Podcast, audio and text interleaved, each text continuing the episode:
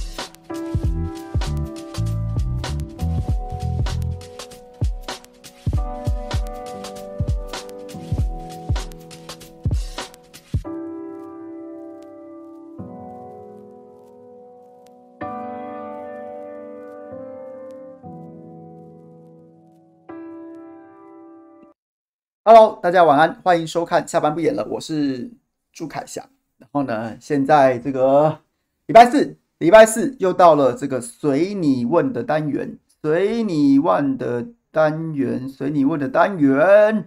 然后呢，我们来看一下目前整理了哪些问题，哪些问题呢？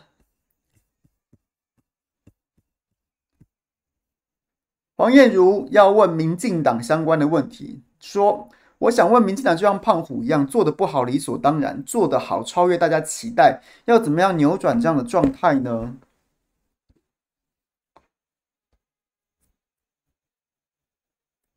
我觉得也没有这样子的状态耶，就是，就是你，就是，我觉得你应该讲的事情是说，比如说这个前后内阁改组的前后啦，那因为孙昌。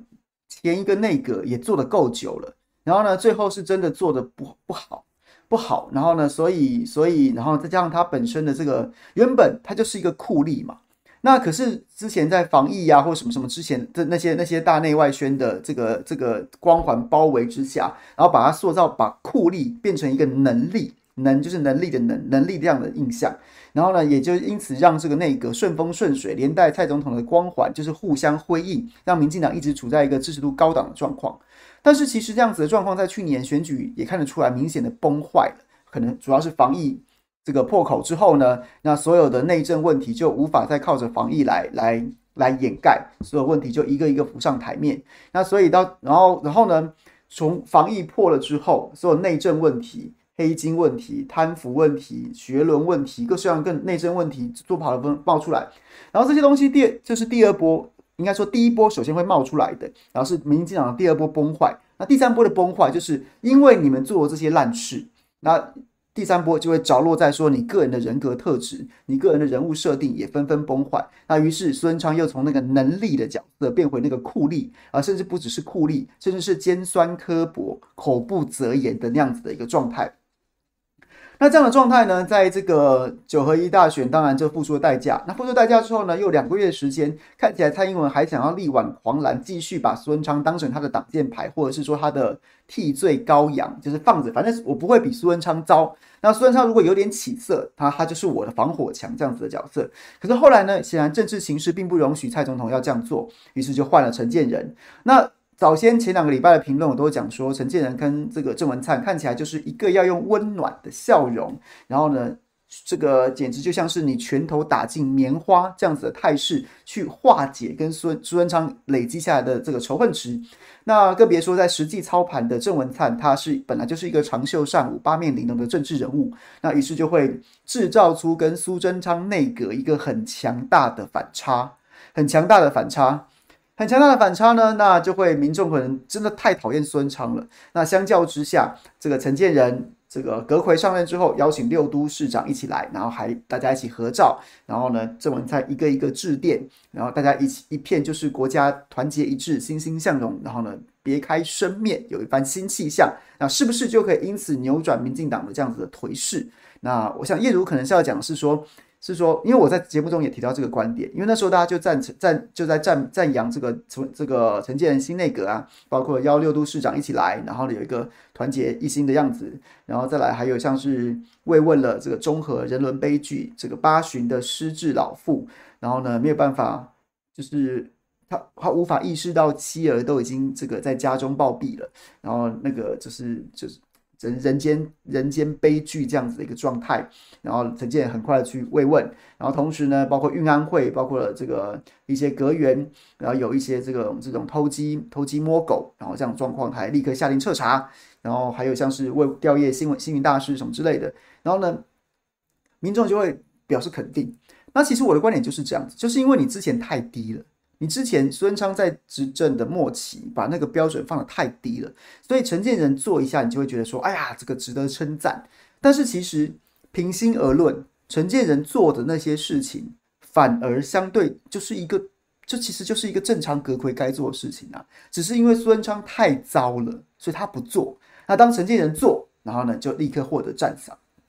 可是，然后你可能要问的是这个嘛？但是我觉得这件事情就是就是就是。我觉得看有分短期跟长期的看待方式啊。短期当然，陈建仁、陈建那个一定会有蜜月期啊，一定会有蜜月期。就像现在这样子，就是大家都会称赞说：“哎呀，你看之前苏贞昌没有做的事情，陈建仁捡起来做了啊。之前苏贞昌那个做不好的事情，然后这个这个郑文灿做了，他一定会有蜜月期啊，一定会获得一段一段时间的掌声。甚至连我最近都不太想要骂陈建仁内阁，因为我都觉得你做做看嘛，没有关系啊，你就做做看啊。”但是长远、长期来说，我并不看好，因为你阁员没换呢、啊。苏贞昌内阁下面的阁员几乎陈建仁全部留用啊。那所以，那所以，难道难道之前一个内阁苏贞昌内阁，然后到最后搞到这个内政不修，然后民怨高涨，只是苏贞昌一个人的问题吗？当然不是啊，各部会都有各自的问题。那结果现在换了一个苏贞昌，换了一个陈建仁上来，换一个陈建仁上来，然后然后问题就解决了。这个在逻辑上也说不通嘛，我相信很多朋友也不会这样觉得嘛。陈吉仲蛋的问题，我今天稍早之前在中天才被问蛋的问题。哎，各位蛋的问题是从春节前夕，春节前夕大概春节前两三个月就已经爆发了，而且不是这个春节，各位一年之前的虎年春节前夕啊，就爆发蛋的问题了，一整年一年多的时间都解决不了。现在跟你说二零二四会回稳，二零二四回稳那个说法我也不信啊。但问题是，这一整年来都是陈吉仲这个主委啊，这个人不是无心无心政务，再不然就是能力太糟太糟。不管怎么样，这个人还继续在做农委会主委啊。那你觉得内阁会因为从苏贞昌换成陈建仁，他就能够一下子把民怨都化解了，一下子变成一个大有为的内阁吗？这当然是不可能的事情啊。所以我觉得，我觉得没有什么好扭转的。民众其实已经醒了啦，民众民众对于。蔡政府已经没有太高的期待，或是已经没有再给他那么多的原谅的空间了。当然，陈建仁内阁新内阁上会有一段蜜月期，大家可能就觉得先少讲少讲两句啊，看了看了看了不顺眼，或看了看了觉得不对的事情，也都觉得说好像没有那么严重，我就先少讲两句。可是基本上，我觉得他的他的体质没有变啊。然后呢，他他的就是民众对蔡政府，就像前面讲的，已经不抱期待，已经不给不给空间了。不给你那么多的缓冲了，那所以短期短多长空啦，我是这样看的。对，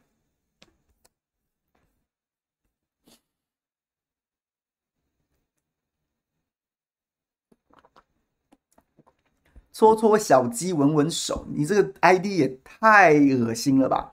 但是你说看中中中午看到我采访一个美女，笑的后槽牙都看见了，哎，我不得不说你这个造谣了。那个美女是这个国民党发言人李明玄呐、美女是美女没有错啊，不过人家老公就在直播室外面等，好不好？你说我笑的什么后槽牙都看见了，但这也是造谣，因为我后槽牙拔掉了，好不好？所以你这这这就是一个活生生的造谣啊，认知作战。好，再来，PT 劝想要问前内政部长李鸿源会上罗有志的广播和猪宅的直播，从他的论述听起来是很有解决问题的想的想法的，比如防灾、行都跟和能源产业、居住正义等等的议题，他都能头头是道。但为什么近期台面上的公政治人物好像没有太多向他公开请益的新闻呢？目前印象中只有张善政市长和黄珊珊副市长有找他帮忙，颇有怀才不遇、士大夫报国无门的味道。想问问台长是否知道什么方便对听众们报的内幕？比如说李前部长有什么性格问题或者行事风格不被接受，使主流政治人物对他敬而远之？我觉得，我觉得，我觉得。我我也很尊重李前部长。我以前在做新闻生活龙制作人的时候，我就非常经常邀请李李鸿源部长，然后来来谈很多。特别是我记得那时候遇到几次，比如像是零二零六台南大震啊，然后还有几次花莲的大地震，都特别请李鸿源部长来来帮我们解析。因为他本身除了对防灾型都跟的政策是有研究的，他他土木工程出身的背景，其实也很多可以跟大家谈谈，就是一些科普。那所以我非常尊重他的。不过，其实如果你要说为什么他不为不为当道所重用，也也未必啊。不要忘记他在马政府时期是当过内政部长的人呐、啊，内政部长啊，天下第一大部啊。对，所以说你说他不为不为所重用吗？好像也不至于。然后，然后呢，这个韩国瑜在竞选总统的时候，也曾经有把李鸿源当成他的这个国政顾问团的的的的的的，算是算是这个。招牌人物之一呀、啊，所以说他一直不被重用吗？好像也不是。但是，但是平心而论啊，他他的行事风格确实跟跟许多政治人物彼此之间并不是，他并不是一个人缘很好的政治人物。就是呢，早年在马政府时期，有兴趣的朋友可以去查一下，他当内政部长的时的时期，如果没有记错的话，那的行政院长好像是江宜桦。那后来江宜桦内阁呢，就是并没有再留用李李鸿源部长。原因就是因为有些人会认为说，有些政治人物会认为说，李鸿源非常的个人英雄主义啊，就是不是一个很有团队性格的人，然后呢，常常就是屡次对外发言，然后呢就讲自己的，然后没有顾及没有顾及整个团队或什么什么之类的，这样子的这样子的这个这个这个风声或这样子的一样的评价，其实当时很多新闻都有写到，不是我在讲，那。我个人没有什么内幕可以报给大家，但是有兴趣的朋友可以去查询查询当初，比如说你可以打关键字打李宏源或者江宜桦，然后呢找到找到类似的这样的新闻，应该都找得到。那大家可以去品味一下。对，那我是知道啦，我是知道有这件事情，可是我个人并没有更深更深一层的内幕可以跟大家报告。对，我没有没有要隐瞒什么。那我也没有要客气什么，所以大家可以自己去查阅这样相关的新闻。这样，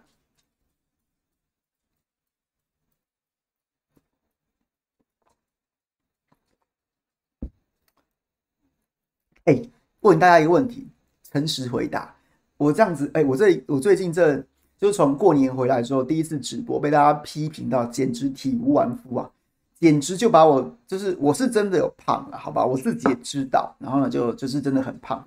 但是大家纷纷的落井下石，哎，我那我今天发觉我自己是不是真的好像有瘦一点呢？用同样一个前镜头，是不是有瘦一点呢？这个大家有没有感觉？我自己觉得有啦，有没有？有没有？有没有给我一点反馈？是不是有稍微稍微瘦一点呢？是不是稍微瘦了一点？有哈有哈，胖还是胖啦，但是有比应该有比过完年回来之后那个礼拜一第一次直播。要要胖吧，要瘦一点吧。哦，OK OK OK，没有没有吗？有吧，有吧，有瘦一点哈，有瘦一点。好 OK OK，好好好 OK OK，开心开心开心。对，所以我觉得我我没有觉得李鸿源部长没有受重用诶，但是当时他跟江宜桦似乎处的不太好，也是也是已经被写上报纸版面，也是也是已经被写上报纸版面的新闻。那有兴趣的朋友可以参阅。那我觉得，如果国民党有机会重返执政，我不认为李鸿源部长不会，就是会一直怀才不遇，应该还是会有他发挥的空间啊！我大胆大胆预言一下，好吗？对，这样子。好，来气球民调哥要问我说，聊聊大陆气球飞往美国，这几天我已经聊过了，就说上次也聊过了，就是我觉得它就是一个内政问题啊，美国内政需要，所以就是要必须把它放大。美国共和党要拿要拿这个气球，把气球变成是一个具象的中国威胁论。然后呢，这个民主党怎么不处理呀？然后民主党一定都是就是在卖台啊，那拜登就是这个出卖出卖美国啊，这个中共同路人在美国啊之类这样子，一直骂一直骂一直骂。那拜登当然就趁势收割。你看我最后是我派这个战斗机上去把气球打爆的，我才是真正对抗美对抗中国威胁的人呐、你们其他的这些共和党就只是在那叫什么，对不对？就是这样子，它就是个内政问题啊。那现在看起来又说什么？哎呀，绝对不是，绝对不是民用的，然后又又是有爆裂物自爆装置，然后又是有导航，然后又是有什么传输什么什么之类的。我觉得啦，目前这个说法还莫衷一是。但是它如果有，你看它有太阳能板，那它有它有供电的需求，那代表说它一定会有传感的。的的设备嘛，可能及时会传资讯什么什么的。那至于有没有方向舵跟能不能操纵操纵方向，我目前没有办法给大家一个很确切的答案，因为目前外电或是说官方也没有任何证实的说法。我只能说，我现在看起来，我现在看起来，我觉得中中国大陆对于这颗气球显然是比较轻描淡写的描描写，可能他说的说这是一个纯民用的这个这个气象观测气球，然后呢无法控无法控制，所以它飘到美国。这方面的说法我并不尽信啊，我平白平良心跟大家说，我并不尽信。然后呢，但是美国要把它说什么？哎，又是爆裂物、军用的侦探，然后呢，间谍气球，然后甚至不排除还是要刺探、导航，然后呢，导航什么未来攻击美国什么什么之类的。这些说法有没有加油添醋？有没有渲染？我觉得也有，也有。所以两个加起来除以二，是不是事情的真相呢？我也不敢说。所以我觉得可以再看一下，但是。所有人在这个气球上面做的那些、那些、那些、那些动作、那些发言，我个人看来都是政治表演，都是政治表演，都是内政所需。因为美国，你要想象，美国现在的这个吹的风跟台湾是差不多的，大家都要说对方是中共同路人呐，都要当那个中共最讨厌的人呐。那那这颗气球就是一个失利点，所以双方都这个在加码卖力演出。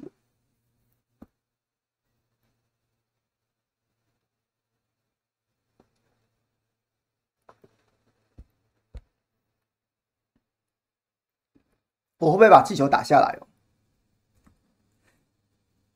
我觉得我的考量不会是绝对要打或绝对不要打，我觉得是 CP 值，哎，就是就是我我打下这颗气球，我能够获得什么样的？假设我是政治人物，我当然思考是我能获得什么政治资本，我的声望会不会因此提高？我的支持度会不会因此提高？那我要付出的是什么？付出的是，比如说我要这个，我要付出的是跟中国关系的破的的的的撕裂。然后呢，可能会有一段，像比如说像国防部的热线就不通了嘛。然后呢，这是这是我在政治上政治上面的考量。然后呢，我可能还会考量说，到底打不打得下来？我派战斗机上去，我派 F 二十二上去。这个这两天揭露的资讯比较可靠的资讯是说，当时气球被击落的时候，它的高度是六万四千英尺。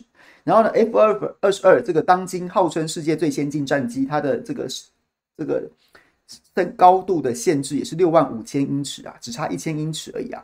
那除了这个这种什么油料啊，这种成本的消耗之外，我会担心说，如果没打下来怎么办？那我不是糗大了，什么什么之类。所以我，我觉得我考量的会比较实际，就是我打下它，我能得到什么？我要万一没打下来，我会失去什么啊之类的这些。所以我不会觉得它是一个绝对要怎样或绝对不要怎样的议题。单纯的我会比较功利的去思考，说我的得我会不会利大于弊呀？利大于弊呀？如果会，我就把它打下来。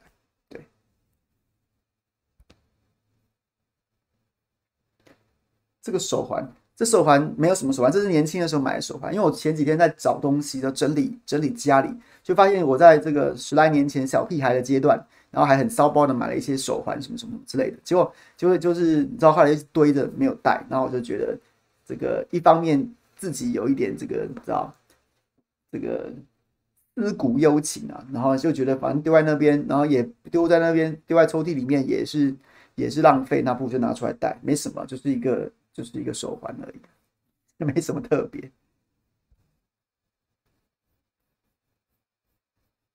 何先先，不要再害我了，什么多吃点不行。虽然你抖内了我一个汉堡，但是你也不能再害我，不能再多吃一点。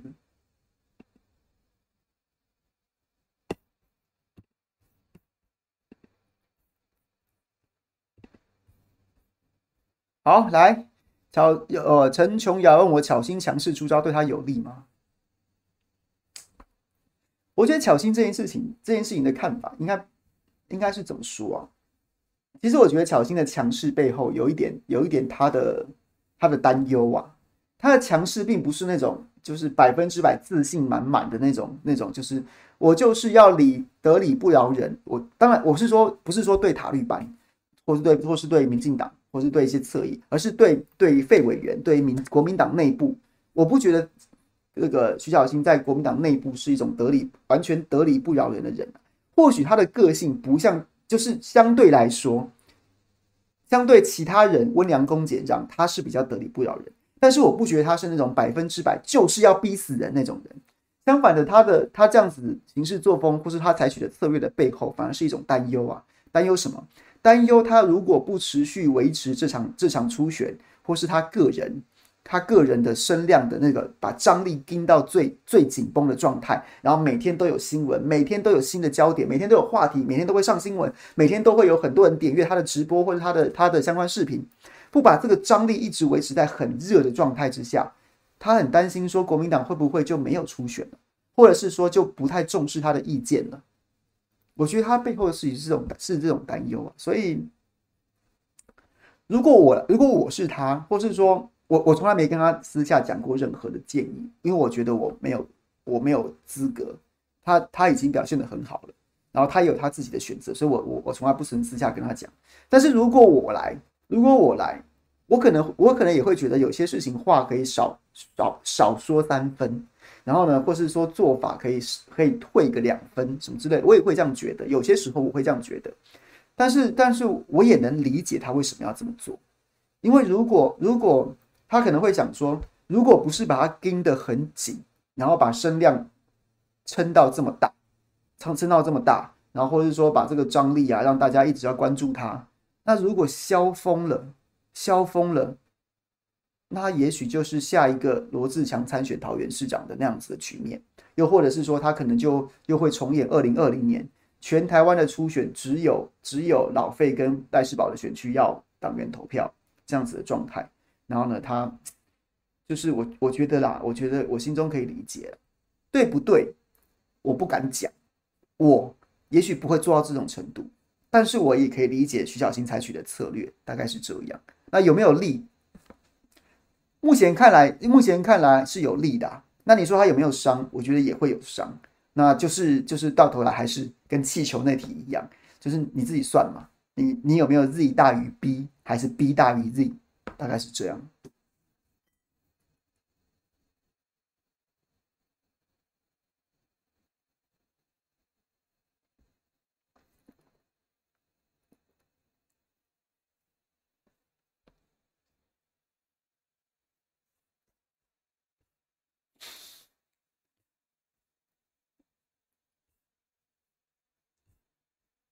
好，隔壁老王说。松信和文山这次初选会是全民调吗？这我不敢讲。我知道有国国民党里面其实蛮多人反对的，就是就是比较像我今天早上跟后知在辩论的时候，他也他也他也觉得说还是要采纳党员的意见。一个政党政党如果没有没有没有特别尊重党员，然后特别采纳党员的意见，那那这个政党存在的价值是什么？那这个党员加入这个政党的的的的意义是什么？所以他是这样认为。那当然，我是采取比较反对的意见。我觉得，我觉得就是应该要让你的初选要有要有科学跟就是要有信度跟效度的话，就是就是就是应该要贴近贴近最最直接的选民的母体嘛。所以就是全民调最合适。那我不敢讲，我只知道国民党内部有很多有很多现在没有浮出台面的的的比较。传统保守的势力是在运作，还是要保持，还是要维持这个党员投票要占一定的、一定的比例？那会不会有？我现在不敢讲，我只知道有人在运作。那可是现在看起来，如果在我在从我的观察来说，我觉得一般民众并没有觉得一定要党员投票，甚至反对党员投票。那可是，可是国民党内部就是有一些保守跟比较传统的力量，觉得说还是要保留党员投票。我后来反省了一下，我今天早上跟后知这场唇枪舌战，我觉得他讲的也不是完全没道理，我可以接受。不知道新磊在不在？他后来在留言的时候有讲到说，最后的目标是 C，那 A、B、C 是三阶段，最后目标是 C，但是如果你你今天直接 A，你可能未必能够直接到 C，那 A 可能要经过 B 才会到 C。那这听起来有点抽象哈，但总之就是说，总之就是说，有的时候，有的时候你你希望达到一个目标，但是但是但是你在地图上看到它，可是你可是那那条就是直线未必是未必是能够到达目标的。最最最最短的道路，可能中间有，可能中间有高山峡谷啊。虽然是直线，但是这样子，可是你绕一下，反而就是有路的。那它对，就是就是这个概念。那我不敢讲，我不敢讲，而且我是从一个局外人的角色来观察。那会不会也是可能也是此时此刻徐小新采取一个高对抗、高张力策略的的的最根本的原因？因为他也不知道会不会。对，我的看法是这样。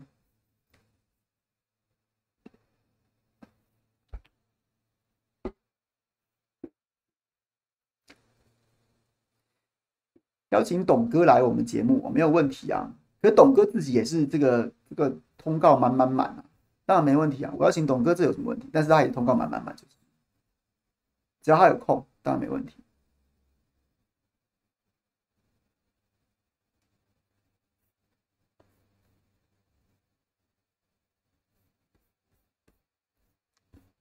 宁渊说：“怎么看赖神对学伦这一场戏真的是笑死人了，不溯及既往，登记栏没写就没问题。赖神在这场表现，说真的不愧是绿营造的神，大概就是绿营造神的一点零版本，小字则是更新后续更新版本。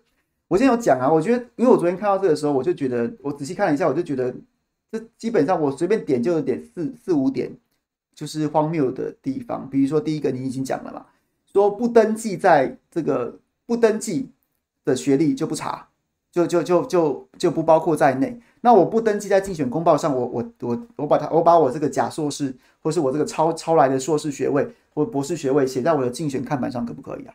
写在我的竞选竞选文宣上面可不可以？啊，不登记就没事，不登不登录就没事。那文宣上可不可以？看板上可不可以？或是我看板上也不立，我文宣上也不写，但我到处去口耳相传，可不可以？还是说党中央只要风闻言事，接到检举就要就要查办？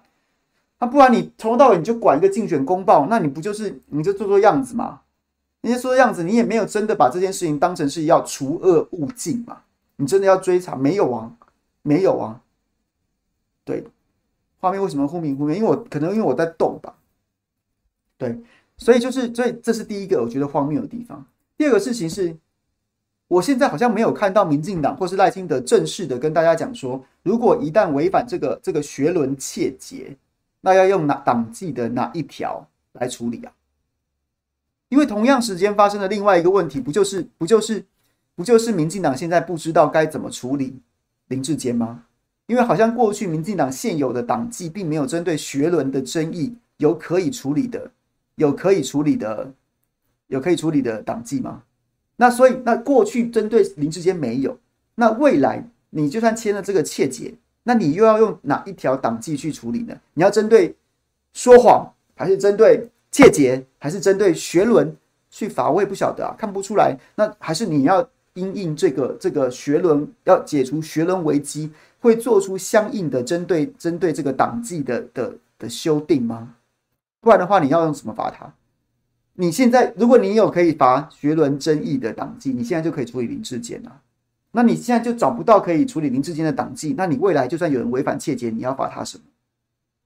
这是我第二个不太明白的地方，也期待民进党也许可以给社会大众一个更明确的的说法跟交代。第三个，学伦争议是针对是针对这个未来参选总统啊，或什么立委啊，或什么各式各式党公职的这个公职民代的候选人，那我就问一句啦，今天不是同时有另外一个新闻嘛，就是说这个前屏东县长潘孟安。然后呢，婉拒入阁，然后变成赖金德未来这个总统之路上面的辅选大将。可是不要忘了，过去一年，然后直到现在，大家都在大家都在盛传说，其实早就大家已经磨刀霍霍，准备针对潘孟安的论文要开刀了，因为他也是阿通师，阿通师这个门下高祖啊。那所以郑文灿是抄的，林志坚是抄的，潘孟安也是政务繁忙啊，他有他会自己写嘛？大家已经在针对他了，已经在准备要对付他了。好像真的忽明忽灭的，好，来动一下。对，已经要针对他啦。可是问题是在未来的一年当中，如果潘孟安真的在认真帮赖清德辅选，他不会出现在任何一张竞选公报之上啊，他不会出现在任何一张竞选公报之上。那如果他的学他的论文也被踢爆抄袭呢？那是他要要处理潘孟安吗？他没有切结，他不需要切结啊。那他一路担任你的辅选大将，未来如果就算啊，未来如果加入，假设你当选，他当你的内当你的行政院长，当你的内阁阁员，又或当你的总统府秘书长，他都不会再出现在任何一张竞选公报之上。那如果潘孟安这样子的例子，他的他的学他的论文如果被踢爆抄袭，他的学位应该被撤销，那那那这难道不会是一个灰色地带的漏网之鱼吗？那你要去处理吗？你那那那这个不是又为德不足了吗？然后第四个，你不溯及既往，那显然就是不想要再，就是不想要，就是很很就是纠结林志坚或是郑文灿或是蔡适应的问题。我觉得我可以理解啦。我要是我要是这个赖清德，我也会觉得你他叉的蔡英文主席给我搞了那么多烂摊子，我新人我新官上任。我新官上任，我就是为了我的总统选大选不要出事，我的总统提被提名资格不要出事，我干嘛一直帮你擦屁股啊？烦不烦啊？这些都是你搞出来的，不是你硬桥林志坚去选桃园市，不是你硬要征召蔡适应来选基隆市，而不是你在那边在那边厚爱厚爱这个郑文灿，不是你这是在搞这些，然后呢养侧翼，然后然后呢？什么翁达瑞没事搞出什么去针对论文先打柯志恩，不是你搞这一大堆出来，也许学伦不会成为去年选战的一个一个一个大炸弹。那现在你滚蛋了，我还要帮你擦屁股，我才不想哎。所以我也是讲说，我要溯及既呃不溯及既往。郑文灿看起来他自己会处理，他自己自己已经用停，自己已经停损了，他去就任这个阁揆还是会被人家讲，但是可能不至于伤筋动骨。那林志坚，我根本不想理他啦，最好冷处理他，最好最好他不要再出现在我的视野当中，他最好给我闭嘴。但是叫他闭嘴也不是我赖清德的责任啊，你蔡英文去处理吧。所以我赖主席不溯及既往，那你你蔡英文自己看着办吧。反正我只是会我只是会切割林志坚，我会跟他离得远远的，不关我屁事。大概就是这样子。所以这四点四点我的看法加起来，那这个这个切结，那你就你要你要赖清德完全束手。束手双手一摊，不关我屁事，也也也不太可能。但是他试图去做了一些什么，但是这个看起来是政治意味或是宣誓意味大于实质的实质的效益啊。对，大概就是我的看法。OK，你以为有回答到你的问题吗？谢谢 Nancy 斗内，感谢你，感谢感谢。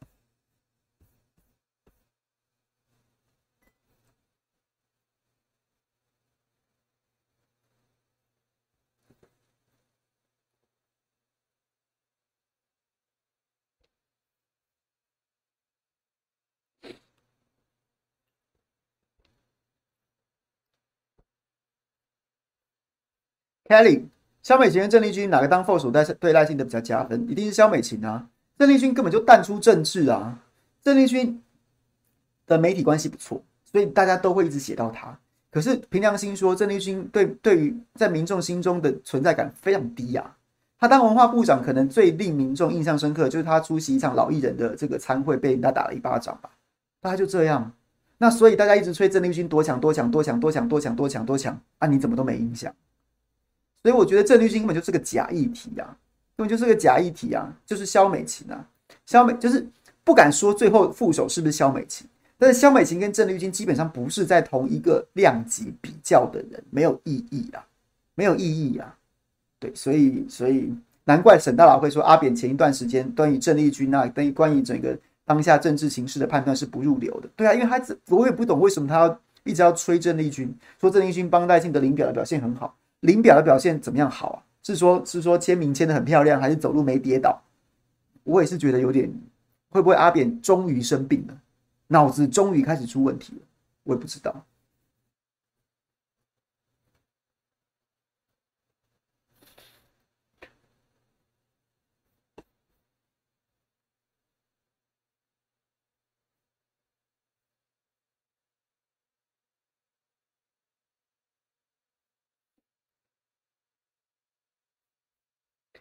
四阶公投，缺缺说怎么看基隆四阶公投到底是归中央地方自治还是中央？其实我觉得应该是归中央了。这个裁定我并并不觉得很糟，并不觉得很很很离谱啊。因为你要填海造陆，填海造陆怎么会是地方政府在在填海造陆呢？它一定是整个国土规划的问题啊。那那四阶能源政策，它一定也是一定也是全国的问题啊。所以你说，因为因为填，然后然后呢，在这个基隆四街预定地要填海造陆，然后盖四街，你不管是国土的问题，不管是不管是这个这个四阶能源的问题，它都它都是中央议题啊。你要在地方地方的层级去把它公投投掉，说不准填海造陆，然后呢，我觉得是有一点点勉强了。所以所以我觉得谢国梁算是也算是务实啊，他也说他要修了。他没有在纠结说不行就是要投就是要投，他他也是说过要想办法让它变成可以投，让它变成可以投。那当然有几个方法，把它变成全国性公投很困难，但是是一个方式。然后再来就是你还是可以投啊，可是投了之后没有法律效力，中央政府不买单，那也是没有意义的。所以他一定得做出一点调整。那你在我的看法来说，我当然知道这个基隆在地的民团会觉得说啊，这个被被拖了。被林佑昌在当时在市长任内的时候，林佑昌当时在市长任内的时候，他就就是很多技术性刁难啊，比如说你这个不能投啊，那个那个主文有问题啊，什么什么什么之类的。他照说他应该收件之后就直接去请示中央，那中央直接说可以或不可以，民团就可以即刻反应。但是那时候的林佑昌的基隆市政府就是就是在那边拖延，然后说哎好像可以投，啊好像又不能投啊，这个哎这怎么样怎么样？那个你这个文字要不要修改？那个要不要怎么样？就这样技术性拖过，让他不可能在去年中这个九合一选举的时候之前成案啊，之前投票。当然这件事情是很恶质的政治操作，但是回到问题的本身，本本身它是不是地方性议题？我个人是比较不认为说它是地方政府就可以决定的议题啊！你各位试想，国土填海造陆之后，台湾国土突然多出了，那那那个当然不是基隆市政府就可以就可以决定的吧？OK，这是我的看法，都有看法。这个我相信这些民团的朋友们，或是基隆市政府，现在一定也在努力，想要想要解决这个问题。但是，但是这样是对的，你不用再去跟内政部纠结，它到底是地方议题还是中央议题了，不用去纠结，你就想办法想办法解决。目最后的目标是这个公投要投，而且要有效力，所以所以去吵没有什么意义了，就想办法解决就好。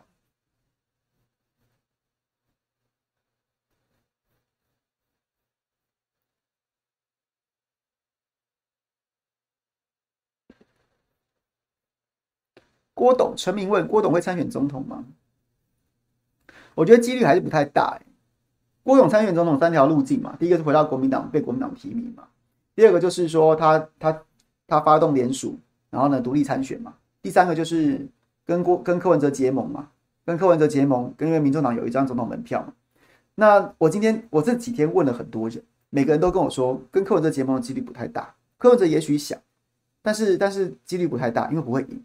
不会赢，赢的几率很低。那所以，然后柯文哲自己可能会想选，因为如果柯文哲没有好好选的话，民众党可能会亡党，亡党，因为他必须要必须要有一只非常专心的母鸡去拉抬所有的地方选情。然后呢，第二个是说独立参选，然后呢要百万联署，可能成功，可是郭董现在看起来没有做这个准备啊。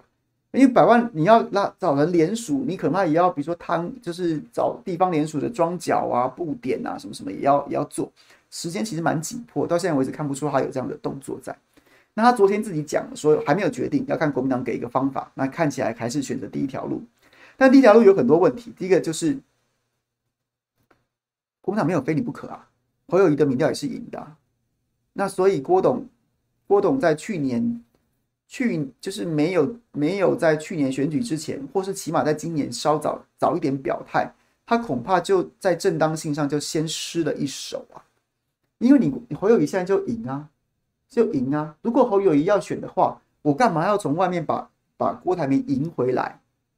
就是就是就是就是就是好像没有这个必要，或非非非要赢你回来不可。那那那那你在等？可是国民党没有这么没有这么急切的要引你回来啊，这是一个问题。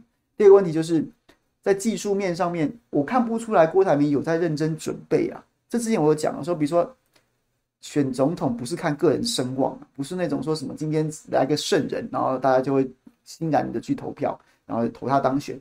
你的团队嘞，你的政策嘞，还有还有还有，相较于相较于侯友宜选过这么多次被检验也够了，也检验该检验的检验差不多。当然你说国政的部分，他过去都闪躲，在选中央的时候可能不行，对，没错。可起码他他就是个国民党员，国民党员，他也许他跟国民党看起来渐行渐远，或是说这个若即若离，没有没有没有渐行渐远啊，若即若离。可是基本上基本上，你还是你还是可以大体预预计，国民党那些那些那些那些玩意儿，然后那些意识形态，可能可能侯友宜，除非他明确的讲，不然明确的讲他要调整，不然基本上他会买单，所以他是个可预期的人，他也受过检验。但郭台铭不是啊，那不是也不是不能选，那你就要准备啊。比如说你的团队要开始帮你，帮你塑造人设，开始在在你身上拆解未爆弹，但现在就没有啊。甚至到现在，我有时候听很多同业，或者说就是新闻同业，又或者是说这个政治人物，有时候想要联系郭董，不管出席活动，或是说有有事想要请益啊，又或是记者要采访，到现在都不知道窗口是什么。永龄基金会吗？还是说他身边这郭台铭办公室呢，什么都不知道，那看起来就是一个完全没准备的状况。那所以我不觉，也许他主观上面有很有要选，可是我我我我不觉得客观的条件有成熟，至少现在现在好像没有，好像没有。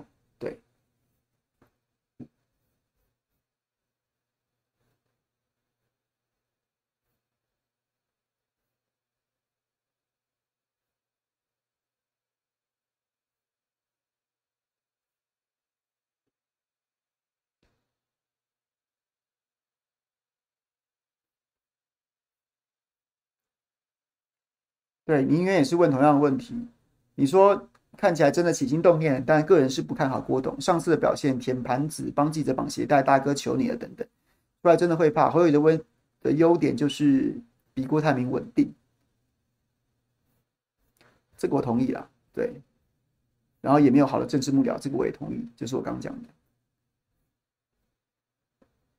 台北阿贤说推郭柯配，然后国民党不提人，或是纳入郭柯民调初选，这组可以集合浅绿中间蓝营的选票，前提是国民党要清楚跟民众党一起合作，不要老大心态。这个我可以直接回答你，不可能，不是吐槽你啊，是真的不可能啊，国民党不可能不提人的啦。对，你怎么可能要一个最大在野党，刚刚在一一二六大胜，然后地方地方包围中央的政党不提人，让给郭台铭跟柯文哲，不可能的事啊，不可能的事啊。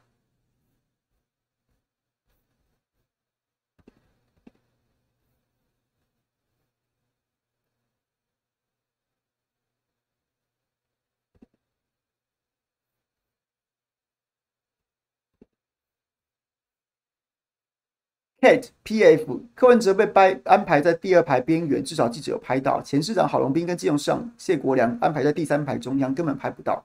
有一天柯比到立法院开八点档党会，七点半被挡在被挡在挡在门外而不满，说工作人员懒惰。但立法院的上班时间是八点，自己的立委在立法院三年，没有告诉柯文哲吗？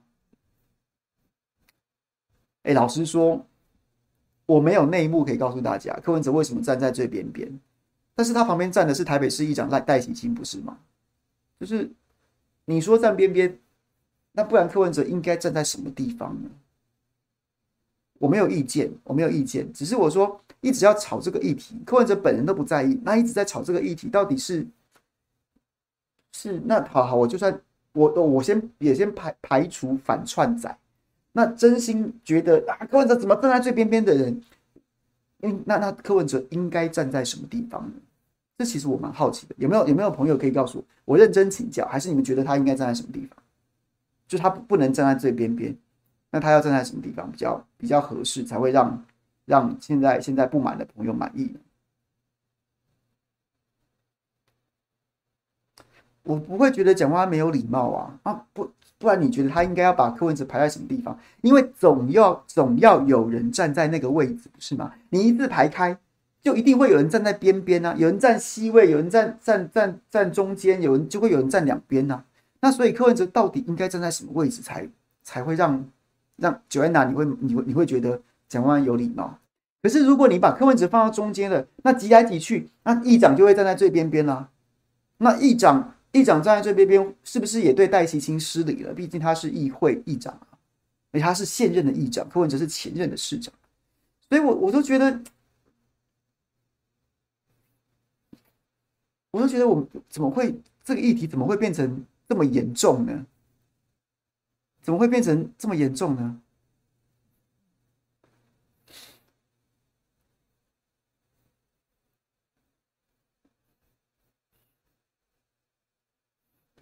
我也是觉得，就是就是没有什么不是很有营养的问题啊。然后今天柯那个蒋万是不是邀柯文哲去逛灯会了？我想我觉得这个问题就停了吧，大家就停了吧。其实我是认真的觉得啦，我觉得民众党的朋友，民众党的朋友朋友越是支持柯文哲的人，越不要在智障这样的议题上面去去跟人家战。你。因为这样子会显得柯文哲很小气，但柯文哲本人没有很小气，他不在意呀、他不在意啊。但是你挑这种说晨会你不开了，柯规草柯规讲不随，问题是现在市长是蒋万安，他可以选择自己的工作节奏，不是吗？那为什么一定要跟柯文哲一样呢？然后呢，一字排开，然后柯文哲站边边，哎，你要说啊都没礼貌，他站在旁边。可是柯文哲自己也不在意啊，然后然后大家一直去拿这个东西来战个没完，也会让他觉得说。这个格局会不会太小了一点？我是认真的，跟民众党的朋友讲，帮柯文哲有很多的方式，有很多的方式，但但是这样子真的没加分，没有加分，不要用这种方式去帮表达你对柯文哲的支持。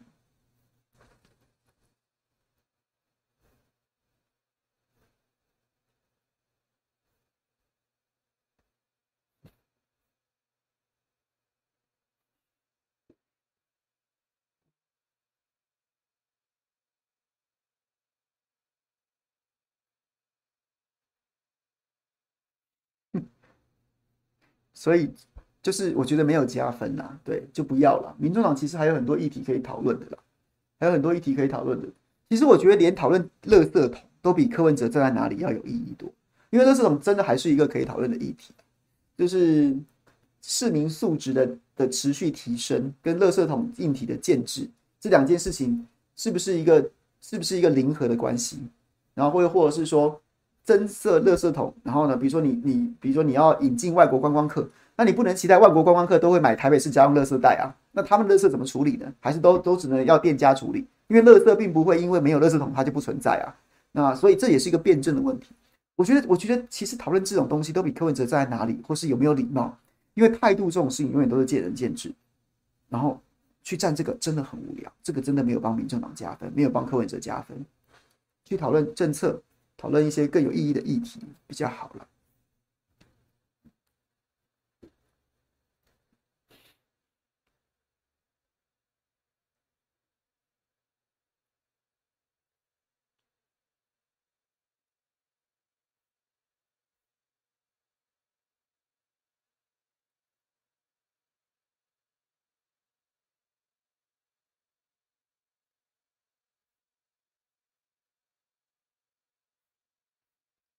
好，哇，今天问题怎么那么多？今天小编故意，张西西说增设垃圾桶的看法，上海捡过垃圾桶又加回来，日本经验不好学。其实我哎，我刚刚没有看到你，我有看到这一题耶，所以我刚刚就讲垃圾桶了。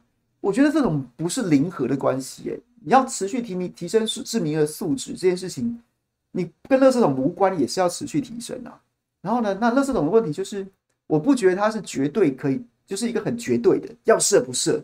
就是要不要的问题，它本来就是一个可以弹性调整的问题啊。比如说像刚刚讲的，我就觉得你真的可以在观光区，比如说西门町啊，或者说什么什么新一区啊，多设垃圾桶，因为你预期疫后我们又要开始吸引外国观光客了。那外国观光客的垃圾要怎么处理呢？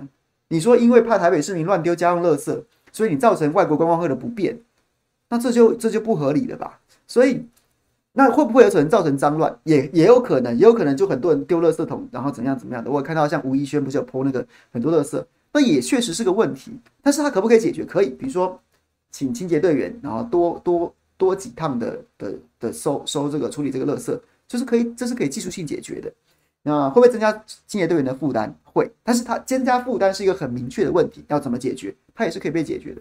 所以我不觉得，我不觉得这个要站到说好像你死我活，不能射就是不能射。然后呢，像张景森那种发言就大可不必，很无聊啦。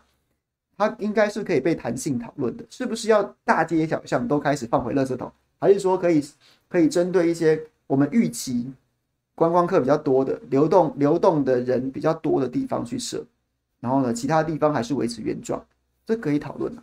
那对我我是赞成因地制宜啊，因地制宜啊，不要是不要一概而论，就是啊，通通八米以上上道都要设垃圾桶，什么什么之类，我不觉得要这样。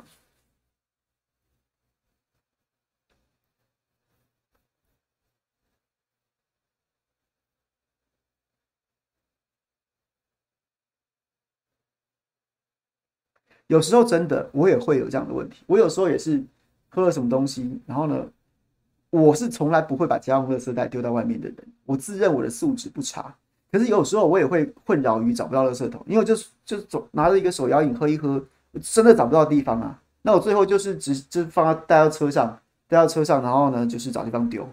可是其实这真的很麻烦。你说你说那那你就是这样子啊？那有什么关系吗？对，没什么关系。可是如果有垃圾桶。垃圾桶的话可以解决这个问题啊，那我你不用担心我的素质，可是真的造成我的不便了。那你问我支不支持？我会支持，我会觉得说，如果是那种什么夜市周边啊、观光景点周边，你真的应该要多设一些垃圾桶，因为特地拿家用垃圾去的人，我不敢说没有，但是但是但是你会造成真的就是有需求的人就是不方便。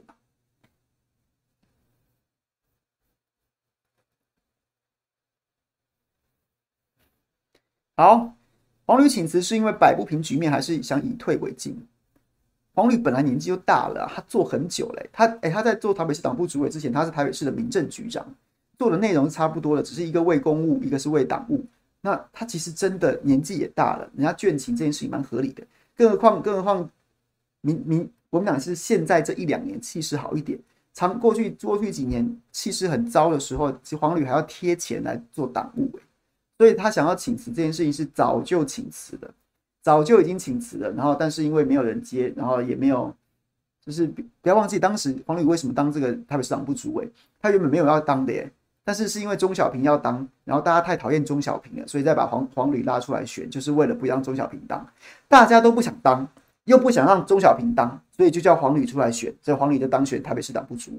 他当时当是当这个是这个原因的，他没有很想当啊。年纪大了，很累，累了这么多年了，然后有时候还要自己贴钱，所以我就觉得纯粹是老人家累了，想休息了啦，没有没有这么多心机啊。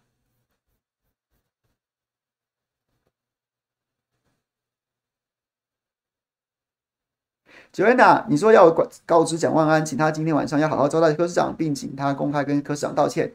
诶，请我我也直接跟你讲，我不会转告他这件事情，因为我觉得这不关我的事情。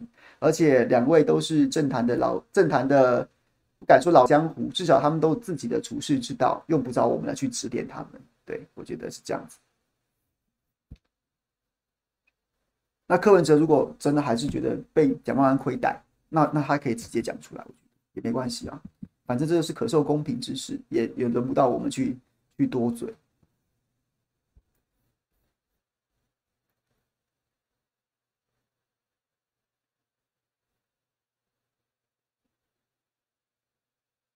台北市议会蓝营议员过不过半有何实质影响？其实我觉得没有什么实质影响。哎，你去看一下戴琪卿当选议长的票数，几乎快要四十票。台北市议会六三十席就三十一席就过半了。然后呢，他然后戴琪卿将近四十票。那如果现在要选表态选议员的人，七个选区全部都是新科，都是台北市议员当选，还是过半啊？还是过半啊？对，所以。我尊重大家啦，有的人觉得说议员就是不应该转战，我也没有意见。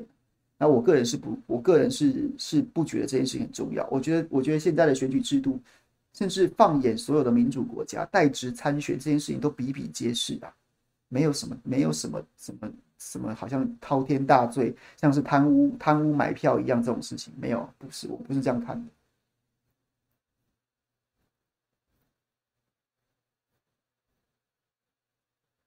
张宇少三年前说年轻人分不清。酸中痛要问张宇韶三年前说年轻人分不清蒋中正、蒋介石、蒋志清三人是何关系？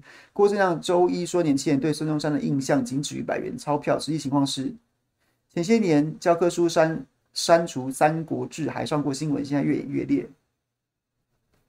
如果你单问《三国志》教科书删不删，我我我不觉得重要，《三国志》早就是一个是一个深植的深植文化，年轻人想要年轻人想要接触，不会找不到途径。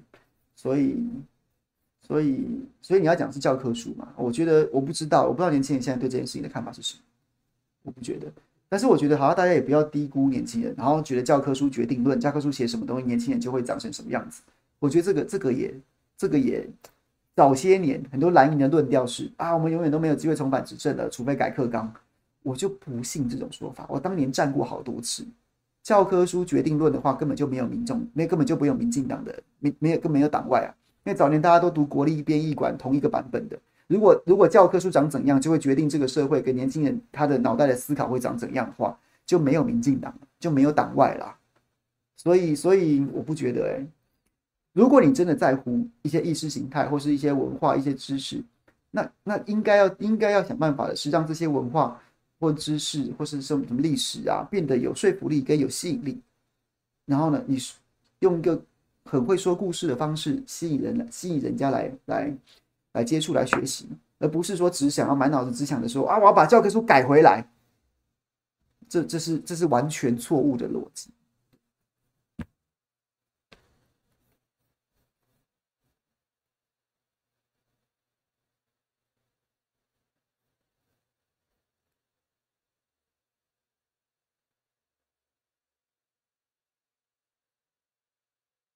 哎，好了，不要再讨论站位了。我看聊天室有很多讨论站位，不重要。不要被这些无聊的绿媒带风向。无聊的绿媒因为没东西讲，所以他们就一直在讲这个。但是，但是大家，大家好不好？我们现在，如果是你是相对蓝营或民众党的意识形态的朋友，民众党意识形态的朋友应该好好的去思考，说怎么样帮助这个高虹安在新竹市做出这个。白色治理的口碑有哪些事情该注意的？然后问，然后马上二零二四的要提多少区域立委出来？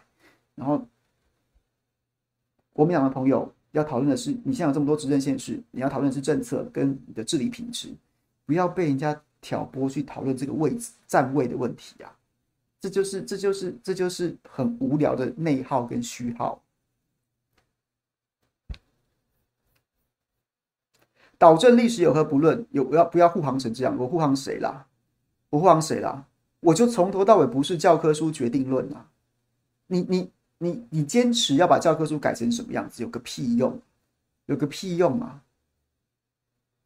是就是你说现在太阳太阳花世代的年轻人，太阳花世代的年轻人跟现在的课纲还不一样哎、那时候的课纲还是比较偏比较偏中国史观的，一样养出太阳花世代啊！所以教科书有什么用吗？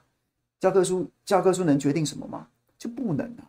最重要的是你的论述能不能在言论言论的市场上面取得说服力？你想要传递的思想，在这个这个思想跟言论市场上面有没有吸引力？这才是最关键的。所以你看，绿营其实长期都在做这样子的工作，比如说他们把他们的思想“流麻沟十五号”，“流麻沟十五号”就是就真的是一群左派人士，然后被关到绿岛去感训了，他还继续在里面传播共产主义啊！可是他就能拍一部电影，把它包装成另外一个模样。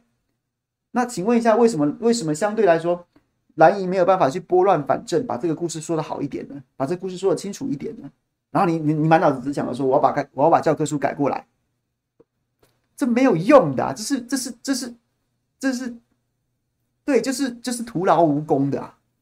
你已经搞你你针对针对你的问题，然后想了一个错误的答案。问题是为什么？为什么年轻人跟我想的不一样了？为什么？为什么我们现在对于很多事情的认知都已经变成那个样子了？然后你想的是说啊，那我要改教科书。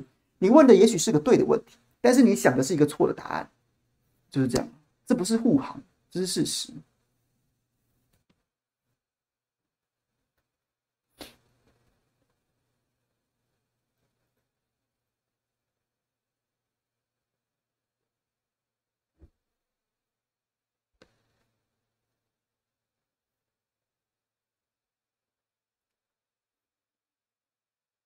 话说我前几天录了二二八的特别节目，然后呢，我就请那个就近二二八的作者张若彤老师，我们又来聊了两集。我们其实就聊了一些一些我个人认为二二八应该被聊的问题，比如说陈新安、陈建仁的父亲陈新安的故事。然后呢，我也聊了流麻沟十五号的原型是一个陈华匪谍案，陈华匪谍案。然后呢，就是我用我的方式在努力努力面努力迎战这件事情，就是把故事讲清楚啊！你试着不断的不断去讲那个故事，而不是说哎，我这怎么样怎么样，我要把教科书改回，好不好？要不要回复国立编译馆？然后教科书大家都统一印成一样的样子，那你觉得这个问题就被解决了吗？当然不可能嘛，怎么可能呢？所以就是，对，就是不用再让这个地方上浪费时间了，让不用在这个地方浪浪费时间。